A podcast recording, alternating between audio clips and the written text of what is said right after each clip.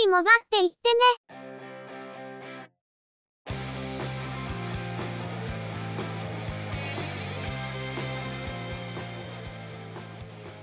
この番組は、モバイル通信に関する技術や業界の動向についてのニュース、IT ガジェットについての情報などの話題を中心にご紹介しています。この番組内でのおしゃべりは、すべて合成音声でお送りしております。多少お聞き苦しい箇所もあるかと思いますが、あしからずご容赦ください。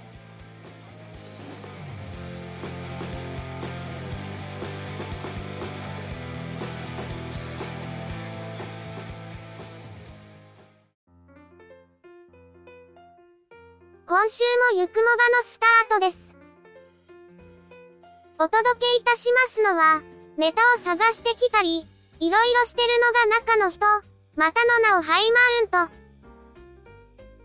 そしてお話をするのは、佐藤ささらと、鈴木つづみと、嫌です。ゆくもば、第425回です。2月16日から確定申告の受付が始まりました。中の人は先週手続きをしているので、完全にフライングでしたね。還付の申告については1月1日からできるそうで、源泉徴収票が出た後に手続きをしているので、特に問題はなかったみたいです。16日になって、マイナポータルから早速手続きについての通知が来ていたので、ちゃんと手続きは進んでいるみたいです。今回のニュースでも、確定申告についてのお話をするので、これから手続きをされる方はご参考にお聞きください。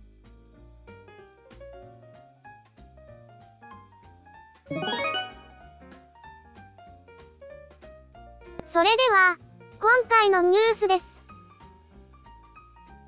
Belkin は iPhone を Web カメラにできるディスプレイマウント、 MagSafe 対応 iPhone マウント、カッコ、Mac デスクトップ及びディスプレイ用を発売しました。MacOS、Ventura の連携カメラ機能に対応した製品で、Apple とベルキンが共同開発。iPhone をデスクトップ型の Mac やディスプレイの画面上部に取り付けることで、ウェブカメラとして使用でき、iPhone の高画質なカメラでビデオ会議などに参加することが可能となるというものです。 MagSafe に対応しており、iPhone 12シリーズ以降の iPhone であれば磁力を利用して簡単に取り付けることができます。角度調整は下向き25度まで。ディスプレイと接触する部分は弾力のあるラバー素材となっており、機材を傷つけにくくなっています。三脚にも取り付けることができ、写真や動画の撮影などにも活用することができるとのことです。MacBook 用は昨年12月に発売されており、今年の1月にホワイトモデルも発売されていましたが、今回はデスクトップ向けの製品が登場しました。今回の製品はデスクトップ製品やディスプレイに固定するマウントですが、三脚にも固定できるとのことなので、用途は広いかもしれませんね。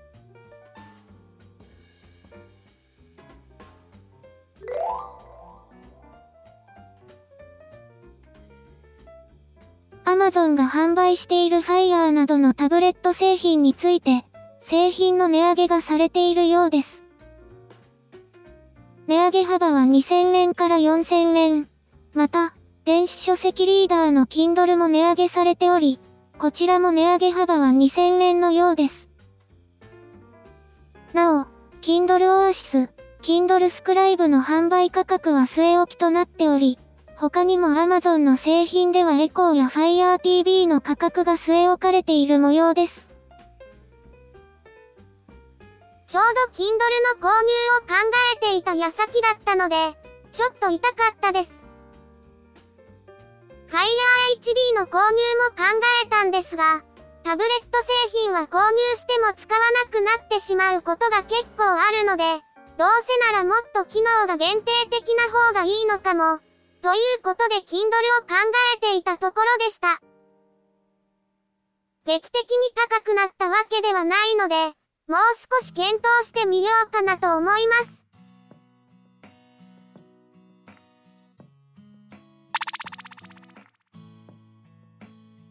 ゲーミングデバイスの製造、販売を行っているレイザーは、2月15日から同社が販売するデバイス製品の値下げを実施しました。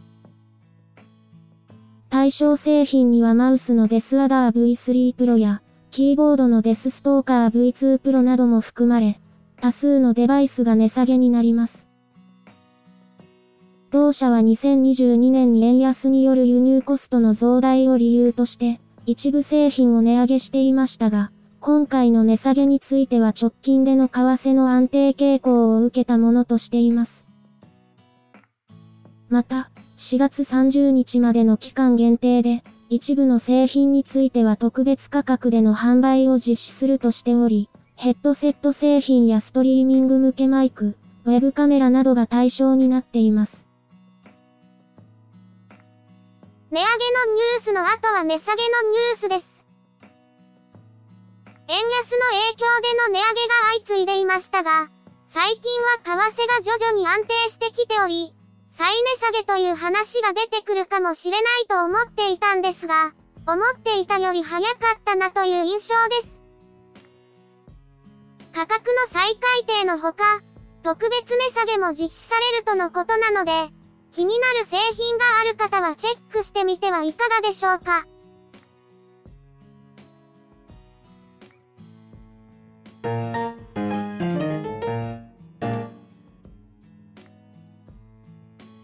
2月16日から確定申告が始まりました。所得税及び復興特別所得税、贈与税の申告は3月15日まで、個人事業者の所得税及び地方消費税は3月31日までに申告が必要です。国税庁は、確定申告等をウェブ上で申告する e-tax において、昨年までは複数回マイナンバーカードの読み取りが必要でしたが、今年1月からマイナンバーカード読み取り回数を1回で済むようリニューアル。初めてマイナンバーカードを利用して申告する人は、マイナンバーカードで本人確認をし、次回以降の申告では1回の読み取りで済むようになるとのことです。また、青色申告決算書、収支内訳書がスマートフォンで作成可能になったとのことで、PC の画面もリニューアルされたそうです。スマートフォンで申告する場合は、スマートフォンで源泉徴収表をアップロードすることで自動入力してくれる機能もあるとのことです。今年から医療費控除やふるさと納税の寄付金控除の申請などの際、マイナポータルとの連携が強化されて自動的に入力されるようになったことから、非常に楽になっていますね。また、e-tax で申請すると還付されるまでにだいたい3週間程度とのことで、書面で窓口手続きをするよりも倍のスピードで処理されるというのもありがたいと思います。便利なのはいいんですが、これからマイナンバーカードを作ろうとすると最大で2ヶ月くらいかかってしまうとのことなので、発行までがもっと早くならないと普及も難しいんじゃないかなと思っていました。すると、保険証のマイナンバーカードへの一本化も踏まえて、最短5日で発行という話も出ているようで、それが可能なら早く実現してほしいところです。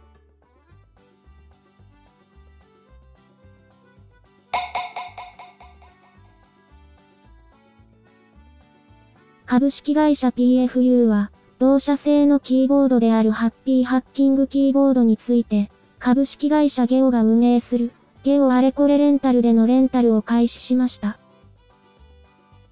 対象は HHKB プロフェッショナルハイブリッドタイプ S で、キー配列は日本語または英語、本体カラーは墨、白、雪からそれぞれ選べます。料金は9泊10日で3980円とのこと。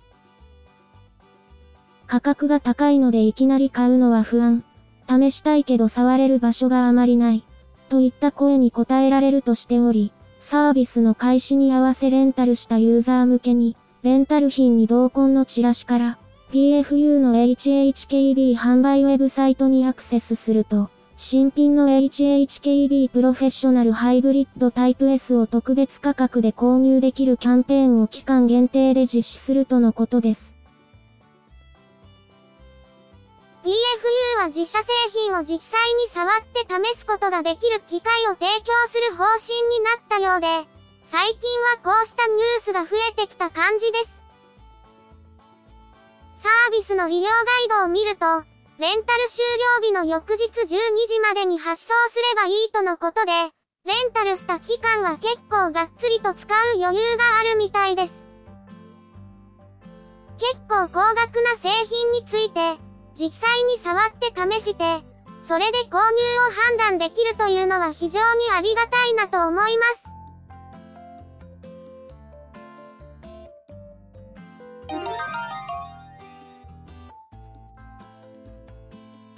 マイクロソフトは Windows 11 on ARM が動作するソリューションとして Parallels Desktop4Mac を正式に認可しました。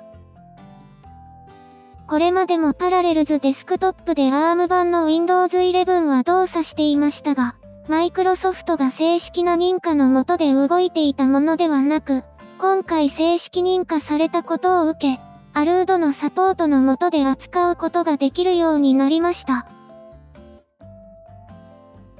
ニュースの中でちょっと紛らわしそうなポイントがあるのでご説明します。パラレルズデスクトップは以前からコーレル社が取り扱う製品でしたが、昨年の9月にコーレル社はブランド名をアルードに変更し、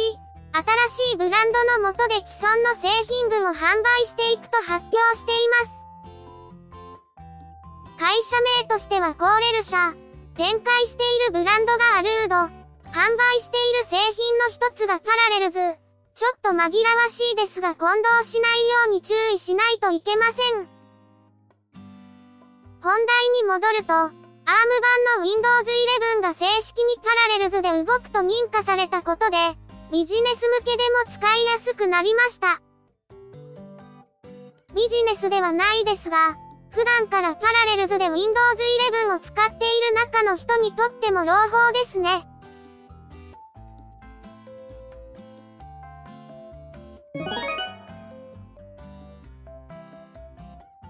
回のニュースは以上です。昨年末から始めていた番組10周年に向けてのアートワークの差し替えに関する作業ですが、実は思っていたよりも前倒しで作業が進んでしまっていました。機材トラブルで遅れるかも、という話になっていて、もともとかなり余裕を持たせたスケジュールになっていたので、まあ大丈夫かなと思っていたんですが、遅れを取り戻そうとしたら逆にかなり巻いてしまったようです。前回の配信をした時点で納品されていたんですけど、このまま当初予定していた3月中旬まで公開をストップしていると、1ヶ月以上オリジナルのイラストの公開を止めてもらわないといけなくて、さすがにそれはあんまりだなと。そんなわけで、中の人も急いでアートワークのレイアウトを検討して、公開スケジュールの再検討を行いました。というわけで、今回分の編集が終わって配信の準備ができた際に Twitter、Facebook、Discord で行っている予告通知をするときに、合わせてアートワークの新デザインを公開することにしました。アートワークの正式な差し替えは、3月末の配信を予定している、第430回の公開のタイミングでの実施を考えています。アートワークは一度購読を解除して再度購読しないと反映されない可能性が大なので、来月改めてアナウンスしたいと思います。今回は Twitter のヘッダー画像も合わせて差し替えるということで、急遽こちらもレイアウトの作成をすることになりましたね。こちらも差し替えは3月末のアートワーク差し替えと同時で実施予定です。実はステッカーの図案レイアウトの検討もしたんですけど、これは多分ボツですね。前のステッカーが配布中にコロナ禍に突入してしまったことで、まだ相当な枚数が残っていますし、新しく作ったとしても現状では前以上にさばけないのでは、ということで作成は見送る方向なので。それはそれとして、実は、アーカイブスのアートワークも変更したいところではあるんですけど、どうしましょう？